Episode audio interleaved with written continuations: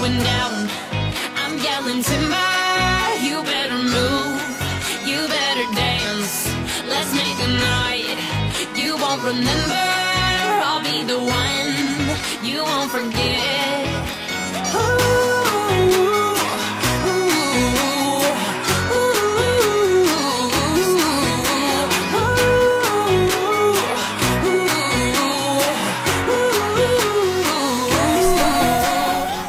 各位亲爱的听众朋友，大家好，欢迎继续收听由老 T 给大家带来的吐槽二零一四啊。这两天啊，正是世界杯战得更酣，然后巴西也是被人德国七比一学习了。第二天就有很多的同事过来就一顿抱怨，说这一晚上白熬夜了。就是看了这个东西太让我觉得没有意思了。其实你又反过来去想，你平时他们不进球的时候，你喊说看了一场太无聊，说不进球。这回球进多了，你反而又不喜欢。不是人总是欲壑难填。当然了，我最喜爱的五星巴西队就这样的离开了这个世界杯啊！没有没有没有，他是离开了四强啊，没有离开四强，就是还有比赛呢，他还可以争夺第三的席位啊。当然了，决赛圈他是没有办法去进入了，就是没有办法进入到这个呃决赛，就是两个队的争第一、第二名，但是第三名还是可以去争的。不过在这里呢，我还是感觉到有些惋惜。那巴西队作为本次的主办方。啊，同样呢，也是唯一一支跟我们中国一样，就是一上场就披着五颗星的。中国是五星中国，人家是五星巴西。虽然咱们这是国旗，人家是荣耀，是吧？不能比啊。但是我还觉得巴西队还是很有意思的。但是你说巴西队这次失利了，我们中国人很多人看这件事情就是不太理智了。就是有的人就是说太那个巴西队太可惜了，但是我觉得，作为一个爱国志士，我还是觉得可以理解。就谁让你上次世界杯的时候你不给我们中国队留点情面，还进了四个球？我跟你说，恶有恶报啊，不是不报，时候未到。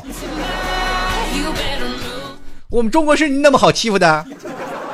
你不知道前两天德国总理来过来给我们送了一个党的生日吗？七一，是不是建党？好了，我开玩笑啊，我继续回来。这两天这个大家都是在熬夜看球，很多人在熬夜看球，怎么说呢？反正这两天上班也是，呃，不好好上，然后老板就经常会有一些意见。前两天我一个朋友辞职不干了，然后就是说，因为他老板不给他休假。你也知道，在每个现在的企业当中。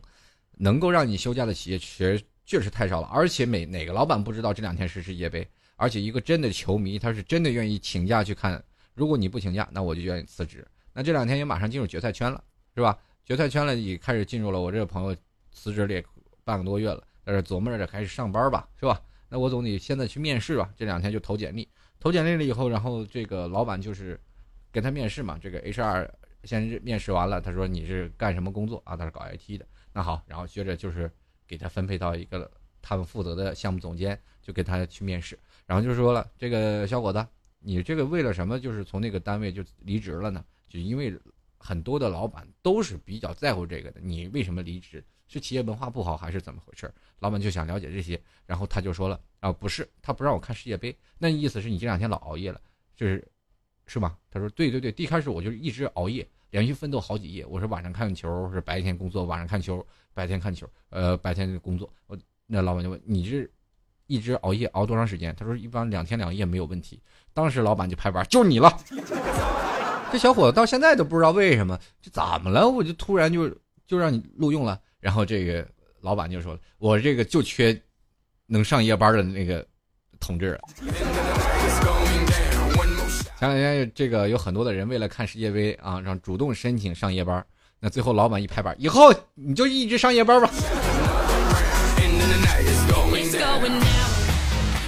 说到上夜班啊，那我今天也跟跟各位朋友就是专门聊聊这个事儿，说说你过的是哪国的时间？就是我们每次的现在年轻人，每天晚上睡觉的时间都不规律啊，而且我们突又突然发现我们的生物钟完全是黑白颠倒。我记得曾经有段时间我休假，这一个月的时间我从来就没有正常过，我从来都是晚上睡，然后白天这个很晚很晚才睡，然后白天很晚很晚才起，就是这样的。就是有人就是这样评论我们嘛，就是说没有勇气结束这一天，然后没没有勇气，然后开始这一天是吧？对吧？就是这句话应该怎么说？就是是吧？没有，反正就这意思吧。我没有勇气结束这一天，也确实是这样。那为什么我们现在很多人就是大晚上不睡觉，反而是在忙活一些东西？我们今天来分析一下，跟老 T 来一起走入今天的节目主题。你过的是哪国的时间？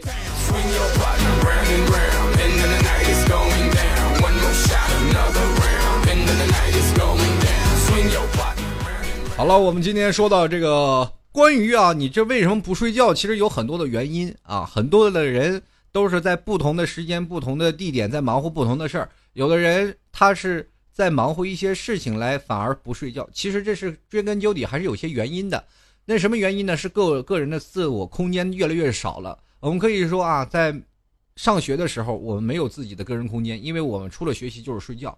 确实是这样，在我小的时候，父母家教甚严，就是你无论干什么，就是哪怕你就是干什么，你就得去书房待着，你就不能出来看电视。那么出来看电视，你只能是吧？看大概十分钟左右，你就必须去睡觉了，因为那段时间学生睡得比较早，我们那段时间大概九点十点就睡了。我想每一位朋友都经常能够遇见这样的事儿，说九点十点我们在上学的时候就睡觉了。那现在呢？我们自从上了大学，你才会发现，所有人都跟撒了欢儿似的。这是跟家庭教育有关，家庭对你管教甚严，所以说才有很多的人上了大学，想谈恋爱就谈恋爱，想熬夜就熬夜，想那什么就干什么。因为我有一个朋友，我们那段时间上大学的时候，就是为了玩游戏，还是玩游戏玩的，你就知道那犀利哥长得什么样子吗？那一个个比犀利哥还厉害。就是第一个朋友出去就是打碗饭回来，然后我们就笑的：“哎呦我的妈呀，你这这家伙感觉跟老了十岁一样。”然后那哥们说：“你还说我？你看你，对不对？就跟死了十年似的。这就是这样啊！你有的时候你都不忍直视大学那个校园里啊，就是校园里还好，你就不忍不忍直视他们那个宿舍。呃，在座的诸位，你可能如果在大学里，你们应该能了解自己大学宿舍是什么样的那种情况啊。就有的大学宿舍条件比较好，在座的诸位，你们可能能想到，就是好的学校里是有空调的。那现在一般学校里的。是没有空调，都是吹着风扇。然后呢，这个床呢，现在的学校的床都好了，都是呃木头和和我们那个学习桌是一体的。我们那时候那个宿舍呢，床它就是床，没有任何用。然后中间摆一个东西啊，中间摆一个桌子，然后桌子上放着笔记本电脑，是吧？还可以这个到了那边才知道五黑其实是最怀念的时间。玩游戏啊，那段时间是在学校玩的游戏，是吧？在大学宿舍里天天就玩游戏，然后一玩玩一通宵啊。当然，很多人说断电了，你们怎么玩？你不会偷电，你还怎么称之为自己是大学生？我的好多的同学学的 IT，毕了业以后都去当电工去了。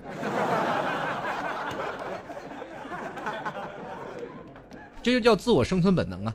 最后你还才会发现，原来在大学有那么多好玩的东西。你那么早睡觉，是不是太浪费时间了？然后很多人又不想早起，对吧？我们曾经最让人令人奢侈的一件事是什么？就是睡懒觉。谁都想睡觉睡到自然醒，数钱数到手抽筋，对不对？对吧？那很简单，这两件事，我觉得到后来我长大了，理解了这件事其实根本不难。第一个，你去大学上大学；第二个，你就是直接去银行。当收银员，你数钱又数的手抽筋了，睡觉又睡到自然醒，对吧？就是上我们上初中、上高中，家庭管教太严，家庭对你的刻板的教育，对于我们现在每个年轻人都是心里不可逾越的一道伤害啊！在座的诸位，你们有自己的时间吗？你们有自己的空间，有自己的独立的时间去运作吗？没有，睡觉都是被逼着的，我们不睡觉都不行。因为我们睡觉了，才能保证第二天的学习质量。你要不然你在课桌上睡觉，能受得了吗？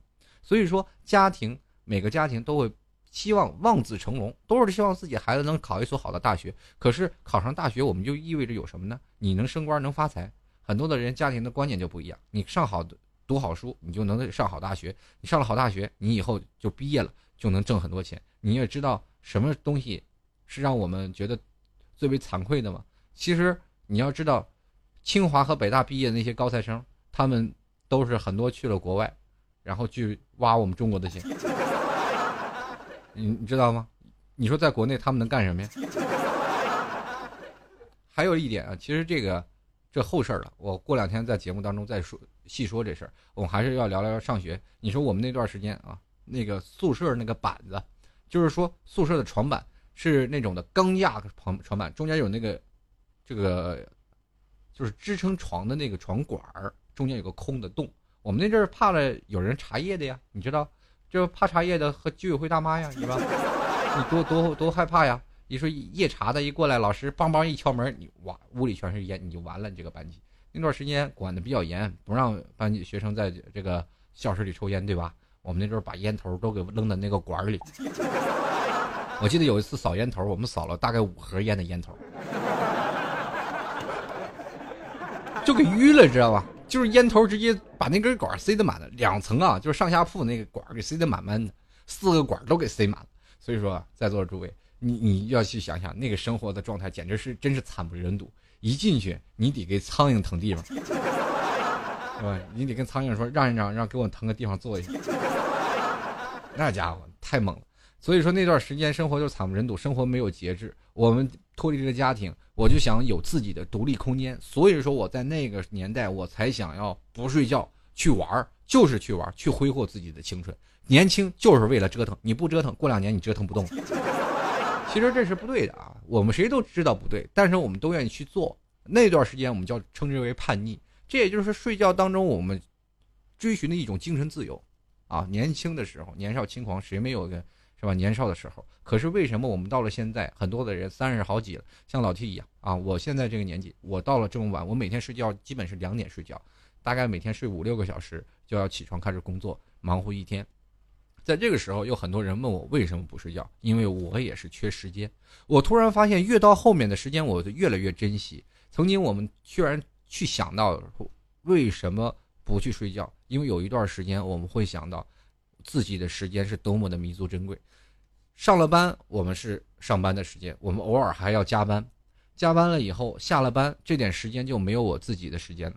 在座的诸位，你可以看到，想到最近有很多的。这个加班过劳死的这个案例啊，就比如说像做 IT 行业，已经成了加班过劳死的一个重点的这个灾区啊。这很多的时候，比如说前段前段时间，百度的一个产品经理吧，啊研应该是研发的一个产品经理，就这个给猝死了啊。曾是曾经也轰起了一阵轰动，这是为了什么？就是你每天加班加班的，又累人又累心啊。我曾经我去百度啊或三六零等等。他们这些 IT 企业公司，你去看，他们的生活状态是什么样的？上了班，早起上班，早上十点上班，一起床洗脸刷牙，然后去上班。上了班，下了班是晚上十点左右。你也知道北京很大啊，你要从北京坐车、坐公交车去去到你回家的地方，又要坐一个多小时啊。回到家里洗了脸，然后擦把脸，回去就睡觉。然后所以说这一天的时候时间，你除了工作就是工作。我们人生当中还有自己的时间吗？可能真的，这有的时候我们要明白为什么这么晚睡。第一，我们可能有的人是玩游戏，有的人呢可能是玩玩手机。那么有的人是上夜班，有的人是吃宵夜，有的人创业，有的人是是吧？当然做一些晚上才能做的运动，这些事儿来不断的在晚上有很多的时间去搞这些。但是我们去想，我们终究的目的就是我们缺少自己的独立空间和时间。我们有的时候对于这样的晚上的时间会显得弥足珍贵，因为这个时候我们才会发现大家的时间都会统一下来，因为我们这个时候没有事情。那么对于这样的没有事情的时候，我们可以聚集起来玩很多的东西，比如有很多听众朋友愿意躺在床上听老 T 的节目，有的听众朋友可以愿意在聚集三五好友，通过现在的互联网，然后进行交流或者玩游戏。或者有的人会在微信当中摇一摇，咔咔，哎，这大妈是谁？然，经常会有不同的这样情况。当然，还有一部分追剧的，大晚上会追很多剧。我现实当中认识一朋友啊，非常神经病，神经病到什么地步？你你就完全无法相信。他追一部美剧，大概就是追美剧呀，非常的疯狂。我终于知道为什么我们现在的这个呃广电总局要禁美剧了。确实是要不然不禁美剧，这帮人都疯了。他怎么追呢？大概是这一部美剧，有人说这好评比较不错，两天追完，六十多集，就是说两天不就不吃，就是吃在这电脑桌前，睡在电脑桌前，就在那看，看六十多集。我说大姐，你真要死啊！这最给力的是啊，躺在床上，就你就说他躺床上睡觉吧，就是说这两天熬得太累了，这好不容易追完了，然后躺床上睡觉，睡觉那功夫他还追了一集，然后躺床上还看了一集。你说这个情况下，你说这是不是神经病？然后看了很长的时间美剧，他们不管是美剧还是电视剧，只要看了第一集，他马上必须要追完，他不追完就不行。那段时间我推荐，我想给他推荐一部，就是台湾的那部电视剧，拍了八百多集吧，那个。如果想看看他能不能超过人类极限，哎呦，当时我第一开始啊，我想先给他看他能不能看，最后我一想，哎呀，你说这他要跟看上瘾了，这怎么整的？不好闹啊！反正这这姐们是我人生当中碰见一极品，他必须要看完，不看完都不行，这真有强迫症啊！所以说，这是一部分人。啊，他们是因为这个东西他不睡觉，反反正也有有时间，也无聊嘛，就是反正上大学也没什么事儿，他也不想上课，那就在那里待着。那有的人呢，他就放假，他就干这些事儿。他要不然出去，他宅嘛，他也不愿意出去，宅男嘛，出去了干什么呀？也无外无外乎吃个饭，回家继续打游戏啊，继续看自己的电影，OK 了。那宅女干什么？你要知道宅女的这个事情，基本就是追剧、看电视、躺在沙发上。要宅女要宅起来，这是真可怕。宅男在家里基本上无所谓啊，最多打打游戏。但宅女说，如果在家里宅时间长了，那真真是，我告诉你出人命这都。那另一部分人还有一部分人啊，这是喜欢自己熬夜的。那有一部分人是非常不想熬夜的。那不熬夜的是怎么回事呢？就夜班的，上夜班的。我们可以看啊，很多啊，就是开出租车司机的，是吧？他们也得上上夜班嘛，早晚班。然后还有什么二十四小时便利店的，还有什么酒店大堂经理啊，还有什么二十四小二十四小时倒班的。你也可以看到，现在很多的工厂也是三班倒嘛，啊，什么五班三倒了，三班两倒了。你经常会熬夜，其实熬夜的工作的状态非常的差。我曾经也是干过夜班，你你要知道，我平时特别能熬夜的一个人，只要我看电视，我能看到三四点，一点都不带困意。然后或者是我要，呃，明天我今天熬夜玩一个游戏或者看一。也是追一晚上电视剧啊，那根本就不困。可是，一上班哇，那就绝了。你只要一到那个工作岗位上，立马想找地方就睡觉。人人就是这样的，这玩意儿不是我自己消费的呀，我是要给公家消费，那我这个时候一定要睡觉啊，消耗这个时间啊。所以说，有的时候没活的时候还好，你要有工作的时候，你要让你去忙起来了，哎呀，那真是要了亲命了。我就特害怕晚上去工作。其实工作对于晚上工作，对于人们的这个包括新陈代谢，包括整个人体都不好了。然后我只要晚上一加班，我就感觉整个人都不好，太太痛苦了。呃，有有一次啊，我喝多酒了啊，那是呃是在杭州，我们哥几个喝酒，喝到大概两三点，我开始回来了。回来我回到宿舍，回到了我那个住的那个地方，我就。哎，睡不着。我说这时候我应该干什么呢？我想喝咖啡了。哎，这特别有意思。我就咔咔，我就跑到咖啡店啊。那咖啡店呢，是有两个人值夜班的嘛，两个小姑娘，特有意思。然后那两个小姑娘呢，是也是轻工俭学大学生，然后在那里值夜班啊。还有一个，还有一个后厨的一个男的，然后他们三个人。当然那男的就睡觉了，只有他们两个人。一个值班的就是，呃，值班的主任嘛，就算一个管事儿的，还有一个店员。然后他们两个在那里熬夜呢，然后。刚想趴着睡一觉，结果我进来了。这个时候，我我以为我是主人翁，我以为我是救世主啊！你说你们两个多无聊，你碰见我一个喝酒的话痨，你们俩这是享福吗？你就，于是乎我就过去跟那俩姑娘聊了大概两个多小时，对不对？其实人家还可以偷懒趴下一会儿，结果我过去一聊，跟俩聊开心了啊！那两个姑娘聊的心花怒放，说这啊挺有意思，然后最后她也不好意思撵我走啊。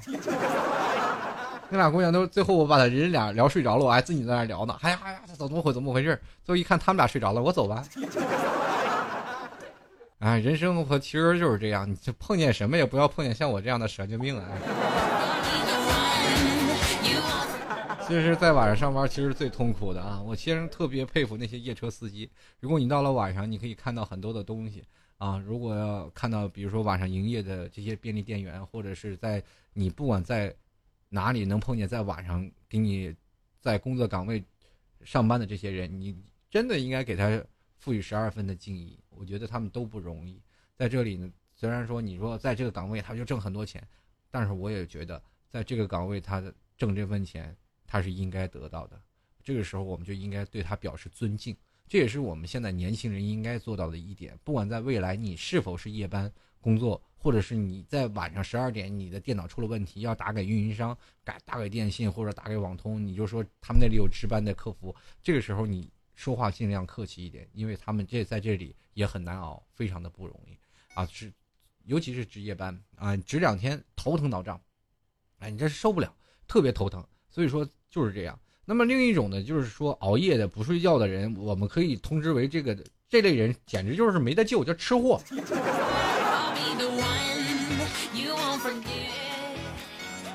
为什么我说吃货没得救呢？在座诸位，你们有没有有过这样的一段经历？比如说长身体的时候，我们不能说是呃现在啊，你已经发育成熟就是长身体的时候，而是就是说你已经，哎，已经现在已经不发育了。啊，已经发育成熟了，但是还是想经常去吃一点东西。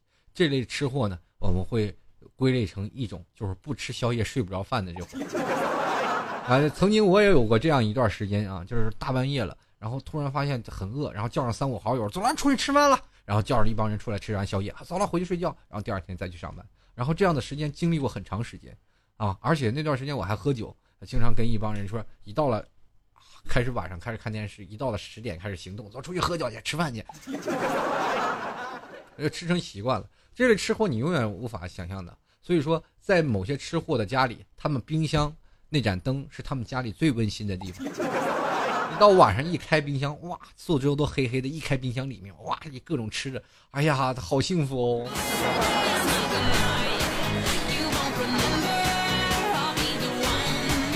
其实这也就是在晚上熬夜，这样对我们带来的一些有意思的事儿。那同样呢，还有一些创业的人员，他们这种晚上是压根儿都不睡觉，那这时间过的那都不知道是哪国时间了。创业团队嘛，早期创业非常有激情。现在大学生、毕业生啊，或者是现在在校的大学大学生，他们都愿意去拿自己的生命啊，或者再去搞一些创业。比如说像老 T 也是一样啊，我也是经常在创业初期啊。比如说像在做这样的节目，很多的听众朋友说，你就一个小时的节目，你要付出多长时间呢？你我觉得你这老七，你这太简单了。其实你永远不要看在一个简单的节目的背后有多少人的付出。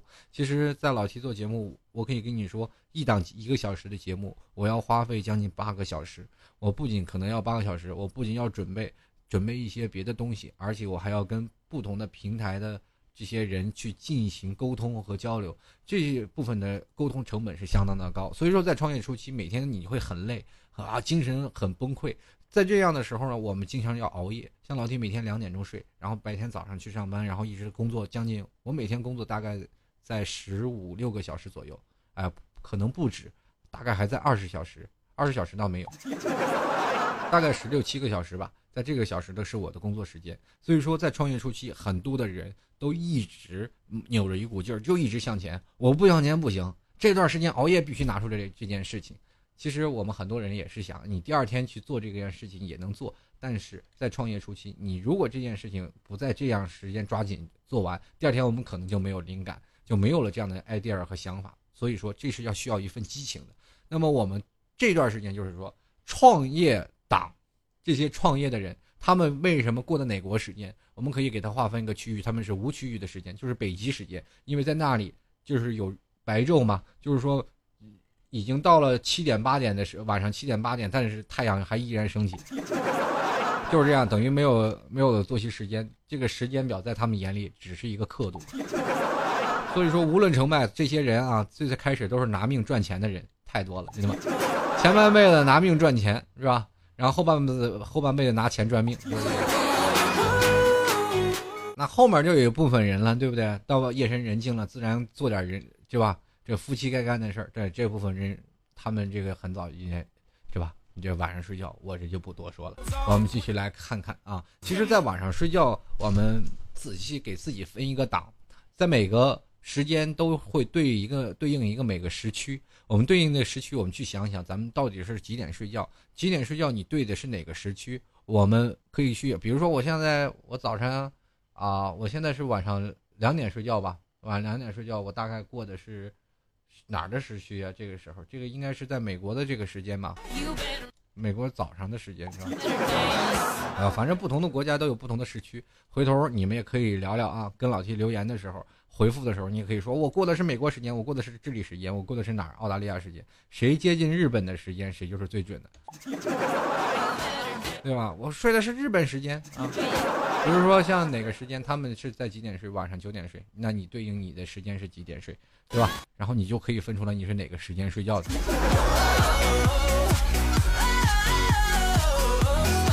好了，我们继续来看啊，其实有很多的人啊，包括老 T 刚才说的这个猝死的案例。在这个方面不睡觉熬夜，其实对自己的心脏压力真的很很大。前两天这两天世界杯，就很多人就熬夜看世界杯，也形成了这种猝死的现象，而且是好几次了。就是世界杯这个，你昨天这个七比零，不知道多少人死了。真的，你你就可以去想象，很多人心脏压力真的完全受不了。你再加上熬夜，我曾经有在熬夜了，大概熬到早上七点到八点左右啊，啊八点左右，我的心脏突然开始跳动的特别厉害。这个时候我就给自己心里想。我啥话都没说，赶紧把电脑关了，马上躺床上睡觉。因为我想，这如果要再闹的话，我估计要死。真的，人到这个时候啊，就熬夜熬的特别那个多的时候，你突然发现你心脏哆嗦，然后你整个人就不好了，就整个人就特别慌。这个时候就一定要注意休息，不管你现在在干什么，一定要躺床上进行休息，千万不要再就刻意的再去闹，这很容易真的造成了这个一些伤亡的事件，而且不行。再有一些刺激的事情再刺激到你，哎呀，这人生真的别活了！哎呀，快救命！其实我们可以看到这个古代文化啊和现在的人的一些的生活的对比。我们可以现在从前古代的人啊，我们看古装片总是有句话：啪一敲锣，深更勿躁，小心火烛，对吧？这是在很我们我总是认为这喊这号子的人。什么几更天几更天都很晚了。其实，让我现在去想，他原来这古时候的人睡觉特别早，大概古时人一般是在，也就是一更时吧，就在在七点左右就睡了，对吧？然后早上五点就起来，也就是卯时起床。这个五点啊，五点早上五点就起来。你说冬天七点睡，夏天是八点睡，冬天是六点起，夏天是五点起。你说现在咱们哪，咱们现在这几点睡几点起？而且我要如果啊，把古代的人的思想加到我的身上，然后我就会想，我这人生白活了。我除了工作就是睡觉。当然了，在古时候可能跟我们现在也不一样啊。古代人大多数靠是脑力，这个古代人大多数以劳动来吃饭的，比如说编草席子了、种地呀、啊农耕啊，就卖绸子了、办卖当小贩儿、办吆喝呀。那么现在的人呢，我们大多数靠脑力来吃饭，对不对？我们现在就是做一些 IT 行业啊，做一些策划行业，做一些广告行业，包括像老 T 做一些媒体行业，这些都是靠脑力来吃饭的。所以说，我们会发现我们要准备的东西更加多。然后，但是体力人老体力劳动比较多嘛，就累的比较早啊，七点钟可能就能睡觉了。但是你去想想，那时候七点钟他也没啥干的呀，对不对？如果七点七点钟不睡觉的人，那些都是逛窑子的。对吧？那那些人都是玩夜店的，对吧？在古代，所以说在古时候呢，七点钟睡觉了，他们就可以休息到早上五点钟起床，然后再去开始工作。可是我们现在呢，我们的时间往前推移了很长，随着时间的推移，我们自己的作息时间也在推移。你可以看，我们大多数现在上班都是早上九点到十点左右上班了，对吧？九点左右十点上班，然后我们晚上六点下班，吃完饭了回家七点。八点，然后到了家以后，我们这个时候马上洗澡睡觉吗？你肯定是睡不着。这点时间是自我的调节的时间，就属于我的，It's my time，是吧？就必须是我的时间，我这时间我做主啊，这我想干嘛再干嘛。所以说总是忘了睡觉。我突然发现，我每次属于我自己的时间真的很少，只有五个小时到六个小时的时间。我突然想，为什么不把这个时间延长一点呢？这个时候我就会想到一个事儿，哎呀。哎，我现在比如说啊，我现在七点，呃，不算七点，咱算六点，算个整，六点钟。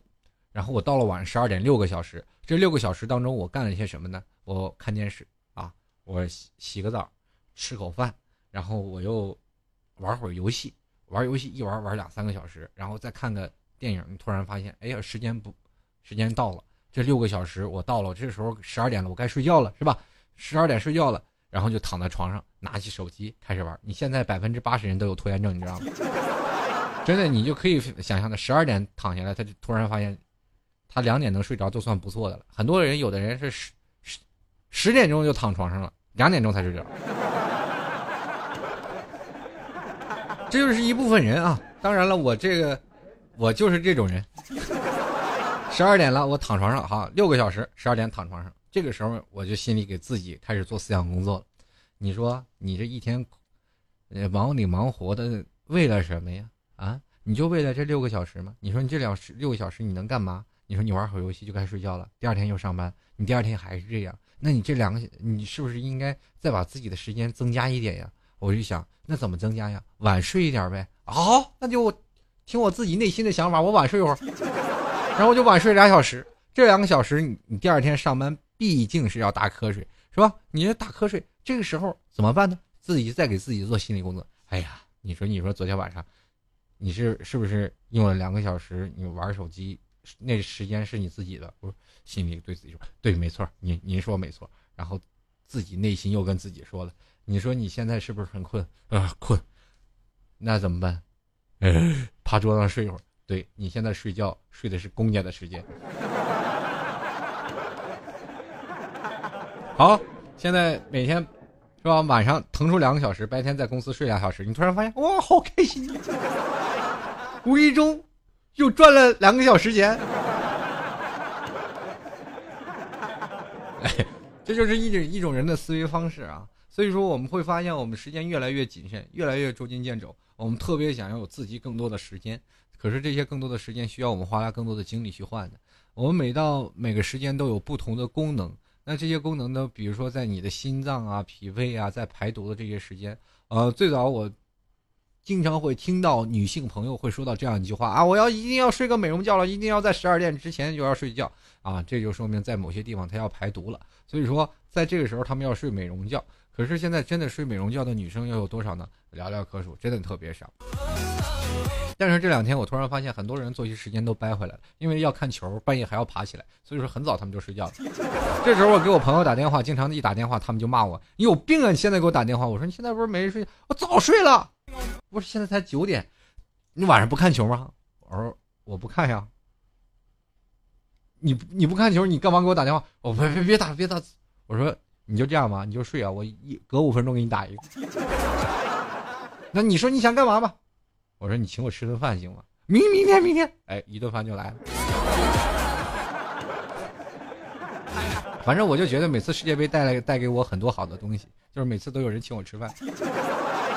就这些人嘛，那我是属于熬夜的人，我这没有办法呀，我必须要录节目，我一录节目就要忙到十二点，那我那我总不能我自己痛苦让他们开心吗？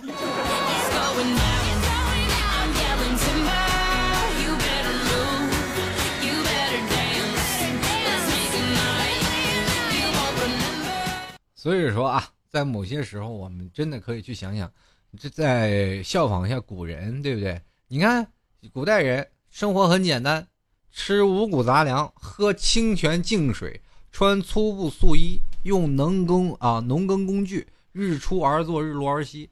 工他们这个作息时间是非常的标准的。我们不管在哪里啊，看一些古装的电视也是一样，或者是你看一些历史的这个文学著作也是这样，或者看一个古代武侠小说啊，当然那些大侠都是不羁的大侠，都是让人狂妄不羁的风格，一溜的风，今天去哪儿采花，明天就去哪儿跑了。当然，这武侠小说当中的不算啊，我们还是要说看现在的那个当代古代人民是怎么样过的朴实。的生活，那你看，在现代人，这个我们是是现代人挺有意思啊，就是生活比较复杂，我们生活太复杂了，五花八门的东西太多了。然后我们吃山珍海味，是吧？喝饮料浓浆，穿裘皮绫罗，用科技产品，深夜不睡，早上不醒，这就是我们了，就是我们。没有办法去接受这个，现在科技太发达了，提供我们休闲的娱乐的东西太多了。我们可以晚上去唱 K 啊，晚上可以去夜店呀，晚上可以去干别的东西。所以说，这个社会给我们诱惑力太大了。我不愿意睡，我不愿意就是早早的睡觉了，让我抛开这一切，我抛不开。这也就是变成了现在的年轻人或者是当代的现代人对自己思想的一个枷锁。所以说，很多人说我们现在的人都不健康。不健康是在哪里？说你亚健康状态跟休息有一定的关系。如果你早些休息，你会发现你的精神状态一定很好。那我当然我也希望能通过这期节目，也给自己做个思想工作，早点休息，早点睡觉，可能对第二天的工作还非常的好。呃，同样有一点啊，我想到了一个问题，就是说在我们现在的生活当中啊，我们怎么样让自己早睡觉，其实已经成了一个真的很大的难题。我曾经我特别想早睡觉啊，比如说我像第二天早上六点我要赶，或者四点五点我要赶一趟火车，这个时候我想早睡觉，我又跟我的朋友说你不要这时候打电话了，我要早点睡觉了。这个时候我十点就躺在床上。十点躺在床上，我就开始翻来覆去，因为我已经习惯了两点钟睡觉。十点钟我根本压根就睡不着呀，我就翻来覆去，翻来覆去，翻来覆去，结果四点我还没睡着。这时候我坐起来无数回，抽了无数根烟的，仍然这是不见起效。你突然发现，我有的时候早早睡觉，还还真的就是压根就睡不着了。你比平时睡的还晚，就是说到了两点的时候本来就应该睡了，可是我到两点还是特别精神，在床上滚来滚去。哎呀，这人生当中太悲催了。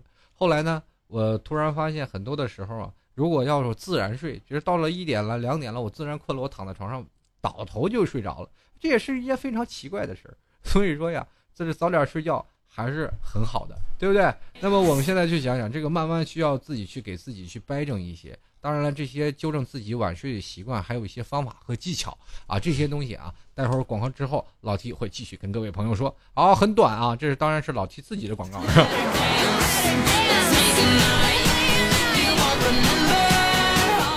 好了，各位朋友啊，非常感谢聆听老 T 的吐槽二零一四。如果喜欢老 T 节目的话，欢迎加入到老 T 的微信公共平台幺六七九幺八幺四零五，跟老 T 可以进行微信的及时的互动。如果你喜欢这个老 T，想跟老 T。交流啊，可以加入到老 T 的粉丝群二三零九四二四四四。同样呢，有一些对于节目的想法和一些感悟，也欢迎来到老 T 的百度贴吧主播老 T 吧来进行一些交流。当然，老 T 最近是希望有些朋友啊，如果你会音频啊，如果你会做图啊，想要帮助老 T 或者改进一些节目啊，或者说我哪怕说我老 T 我不给你找找背景音乐，或者是老 T 我要帮你去做一些找一些。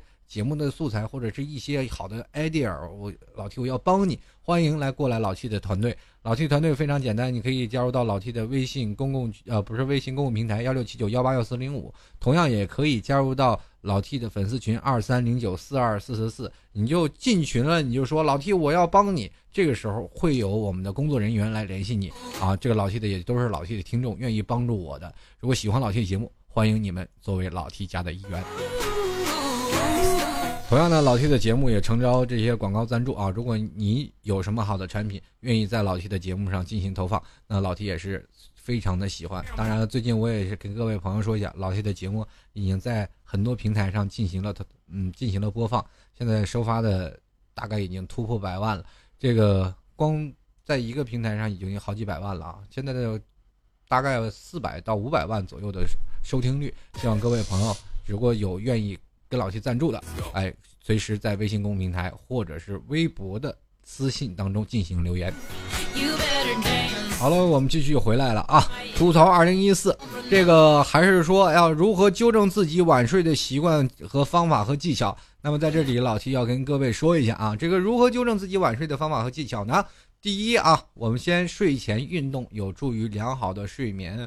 嗯，比如说我们在睡觉前慢跑，练练瑜伽。哎，这个练瑜伽怎么说呢？就是说，一些比较静止的轻量运动，不要太符合超重。很多的人说啊，我要我要晚上要运动，哗跑了一个一一万米的马拉松，把自己累倒在江边，是吧？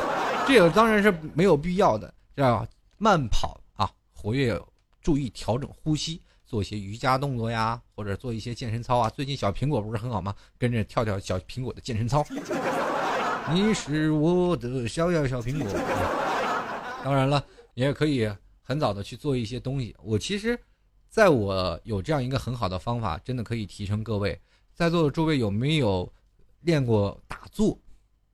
哎，打坐你放一些轻音乐啊，就是说古筝、琵琶啊。我记得有一次我打坐特有意思啊，打坐我就扎着马步扎桩啊，就是马马步桩，然后扎那个桩子，我放着音乐。结果放着一开始那个古筝音乐特别有意思，最后突然发现我放的是高桥流水。本来我心很静啊，心特别的静，结果突然放到高潮部分，哒哒哒哒哒哒哒哒哒，我的心跳的非常的快。所以说选曲子也是要很重要啊，放一些非常呃一直是很柔美的曲子，然后供你去打坐，闭上眼睛去养着神啊，知道两腿与肩同宽，慢慢轻微下蹲，然后把手往前啊，呃放松的垂直往前放，你这样的慢慢的闭着眼睛去打坐。呃，就是站着的啊，就膝盖稍微微微屈，但是不是一直蹲下去，是微屈，就是扎马步一样。你会发现你全身会抖，抖完了会出很多汗。这个时候你洗个澡，然后你大概扎个半个小时，你马上就保准就睡觉，真特别有意思。然后我曾经还真的没有想过这个这招会管用，这是我好像是大概三年之之内就是最早睡觉的一回。我扎完那个马桩大概，呃。好像是七点左右我就睡觉了，一一觉睡到第二天七点，我连中间连醒都没醒，确实很舒服。如果有的时候你也可以坐在床上盘腿冥想，啊，去想一下你人生的事情，或者想一些美好的东西，戴上眼罩，是吧？将是你可以将手这个手机啊放在你的那个手臂范围以外，就不管他想不想，你也无所谓。然后或者你平时预计早一个小时躺在床上啊，你慢慢躺下，慢慢睡觉，慢慢去构思自己的心里的东西。不要去想任何东西，然后慢慢去听一些轻音乐，喝点牛奶，要有助于自己的睡眠。或者在床头边上切点洋葱啊，啊，切点一些大蒜，可能还会有助于睡眠。这样的话呢，你会慢慢慢慢调整你的作息时间。因为有些时候你会发现，你的第二天的精神足了，你干什么事儿都不愁了。你突然发现，你脑子里很多的东西啊，就是说，熬夜会让你自己的第二天的记忆力会损失一半左右啊。所以说，你比如说。现在很多的人啊，熬夜就是会容易对女人产生一些内分泌失调啊，比如说有的女生啊，她们就经常会内分泌失调，可能跟你熬夜有有关。同样呢，也会让你觉得自己的体力严重透支，或者是抵抗能力下降啊，非常多。反正这个还有一些，比如说我们还有很多人睡睡觉啊，就睡不足，第二天容易发火，对不对？它是可以提高你的荷尔蒙的含量。就是让你在第二天感受你迅速就跟炸了一样，就是你荷尔蒙一高了你就容易激动嘛，别人一说你什么啊你就跟人家吵，就是这样。我现在我就跟别人一般不睡觉的人啊，我就一般懒得车着的，一说就拱火，对不对？比如说我今天看谁特讨厌啊，特讨厌，他就今天就跟跟我生气，你说讨厌死，然后我就当时我就我就找另一个人，那那小子没休息好，我就挑挑事儿。然后两下就把他刺激恼了。我说他说的，那小子过去冲过去就干。当时两个人打得不可开交，我心里想，过瘾。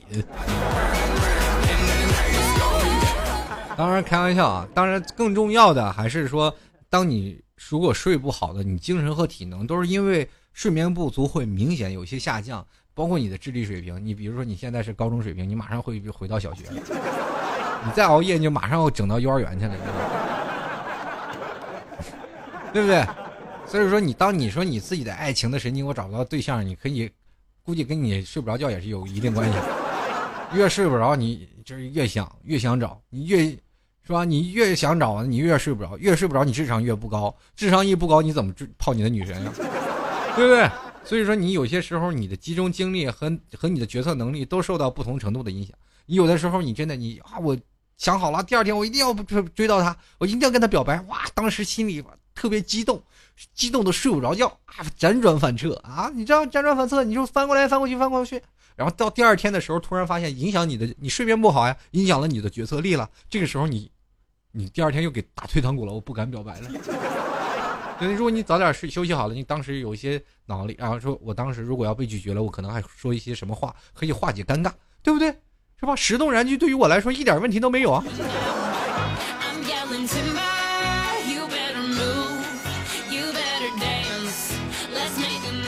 所以说呀，有些时候你的心理承受能力也下降啊。你要睡不着觉，比如说我们在有些遇到困境就会感到压抑啊，心理承受能力下降呀，这确实是这样啊。要不然你为什么不敢表白呢？是吧？还有一点就是你的皮肤为什么这么糙？很多人都说老 T，我看你照片，我突然觉得很失望。然后本来以为你是个男神，结果一见你照片，哎呦妈呀，忘了不看了。有的人吐的吐，伤心的伤心。我就奇怪，我这张老脸，我真的就真的有那么对不起观众吗？再说我那照片基本都是美颜相机拍的，都都拍成这样了。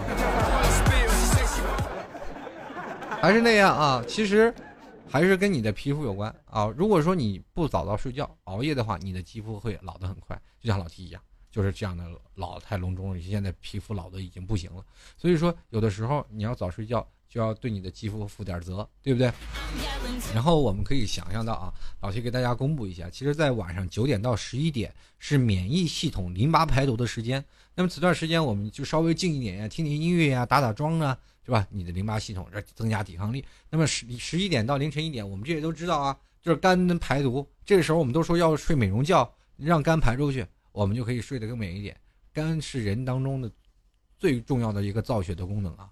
我们这个东西可真的不能受伤，所以说有的时候你要肝好了，你这胃口就好了。当然那不是胃口，你肝好了，什么都好了。那三到五点啊，大概就是肺的一个排毒的时间。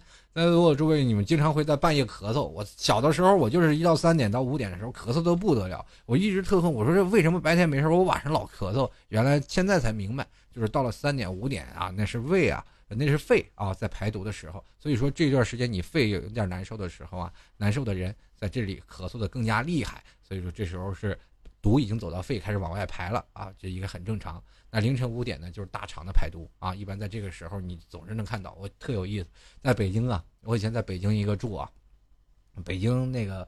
属于一个老的一个平房小区，那段时候住的特别艰苦啊！你不像你现在很多人说北京啊一个大城市，但是你知道北京有很多城中村啊，那城中村的这个房租的非常便宜，而且这个城城中村都是那种公共厕所啊，经常你在五点起床的时候，你会发现那些工作的人都起床特别早，五点到七点，然后这这类人呢，我们都知道早上要上厕所嘛，然后但是那坑位就几个坑位，哇，所有整个院子里都在那去找，你突然发现你。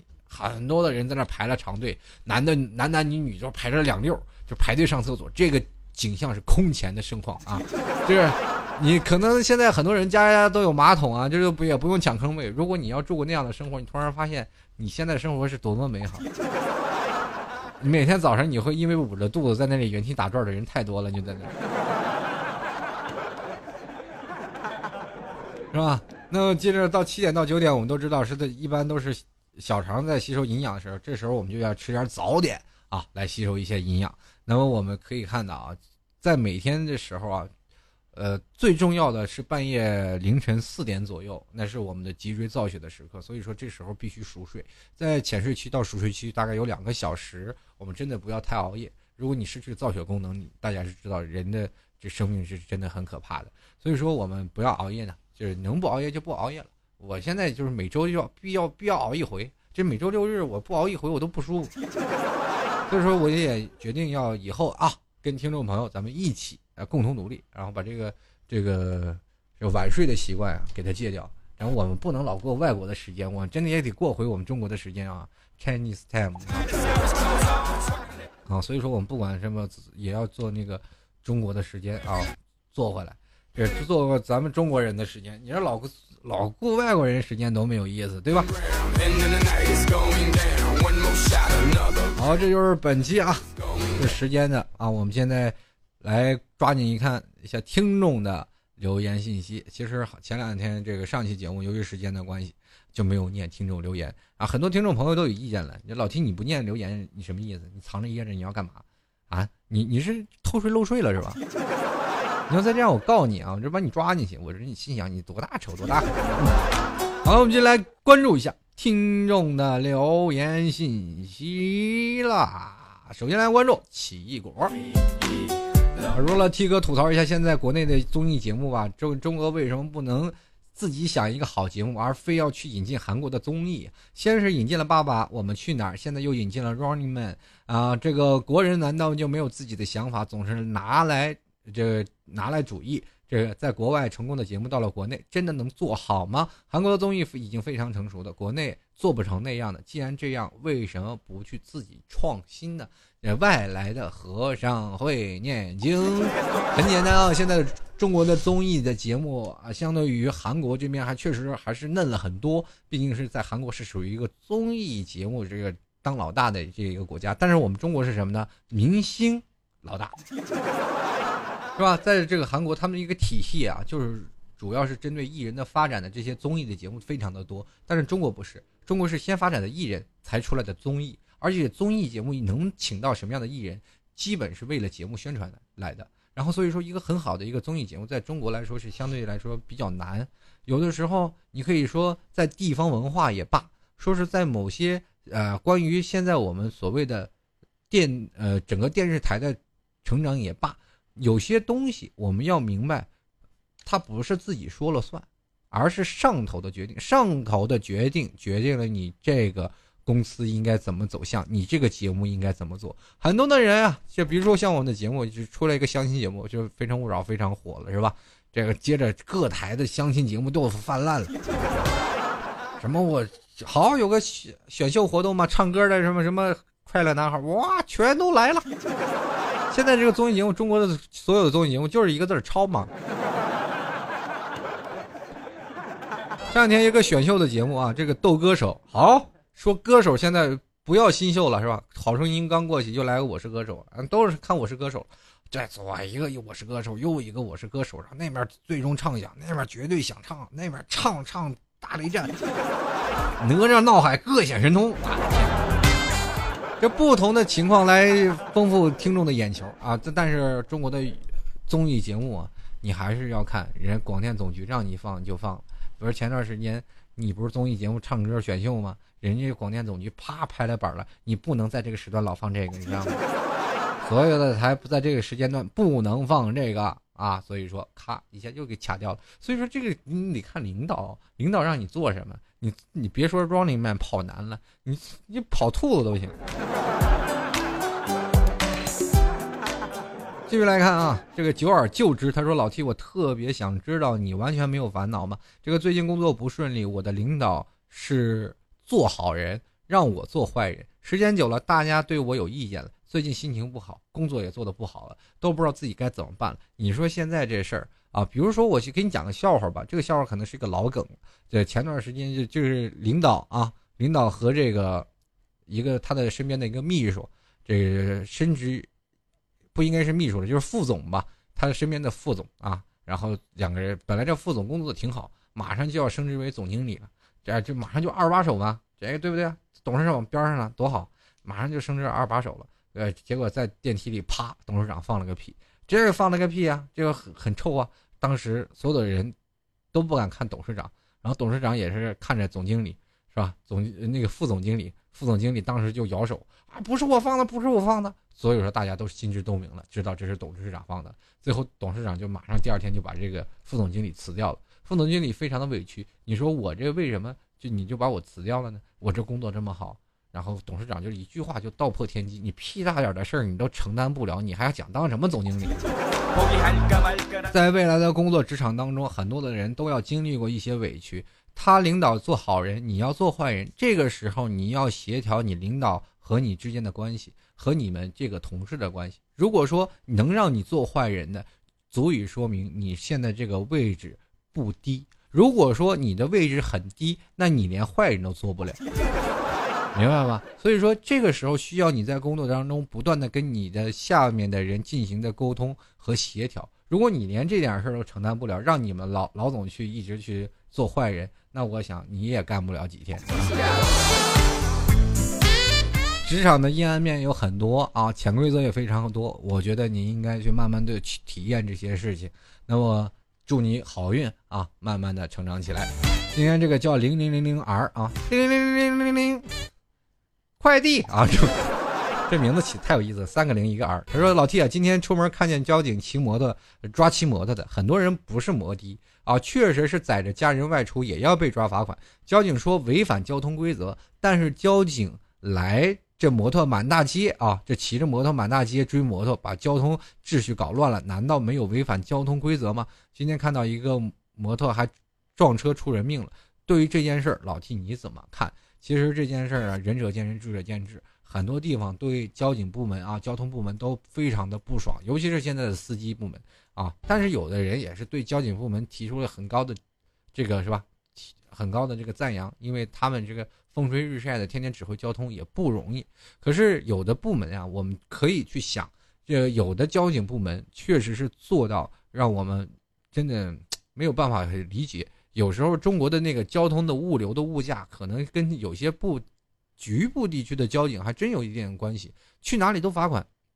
你可以看开大车的，其实真的挺惨的，每次上了马路就是超载，如果不超载他就赚不着钱，超载了就要罚钱。所以说，在这个交警部门每天都要罚，然后罚完了，然后就国国家公路的也罚啊。每次这物流成本，这最后羊毛出在羊身上，还是出现在我们消费者。最后这点罚的钱全是在消费者这儿。也就是说，我们每次买一件东西，我们都要给交警队交点钱，对吧？其实我，比如说我们买买了一包烟，这包烟二十块钱，那其中可能有一块钱在交警队。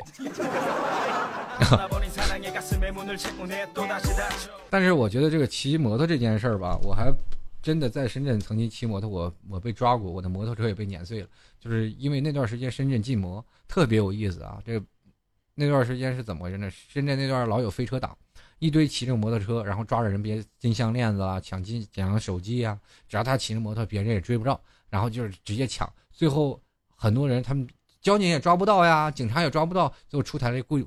一个政策就是所有的地方，整个广东地区不能骑摩托，哎，非常奇怪了。你说你抓个贼吧，你说说让整个市区里不让出现骑摩托，到现在深圳里也没有人骑摩托，对不对？就是为了就是说打击这些飞车党。哎呀，我真是头一次见了你，你们抓不着贼，你还让我们不要骑摩托，还把我摩托扣了，我也奇怪。后来那段时间我也又不骑摩托了。现在很多的小城市还骑摩托，大城市一般不让骑摩托，啊，都让改成电瓶自行电瓶车了。但是电动车啊，也不让你带人。这是包括我在杭州也是这个规矩，就是电瓶车你带人是要罚款的啊，确实有这台注册啊政策。你骑摩托带人更是要罚款。但是警察追这件事儿，我觉得还是有待商榷。一般有规定，说是如果要是出现了一些东西呢，一一些人就是逃窜了，他不停车。警察不让追的，因为怕出事故。因为这些事情出了很多，但这次警察追的，如果出现事故，这个警察也要担一些责任，对吧？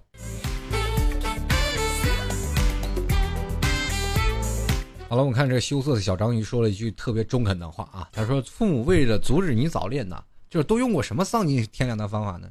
然后他就跟我说了：“老 T 啊，我我的方法很简单，就是我妈妈给给了我这张脸。”不是小章鱼啊，这张脸没事儿啊，你丑点不要怕哦，慢慢的、慢慢的会有女朋友的，都有的。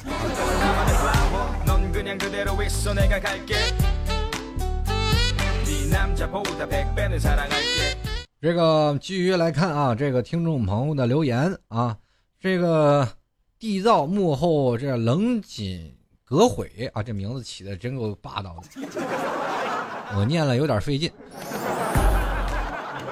他说：“T 哥呀，听了你节目，我才发现，原来男人也能把主播玩玩的这个好。那男人不仅玩这个好，玩别的也可好了。”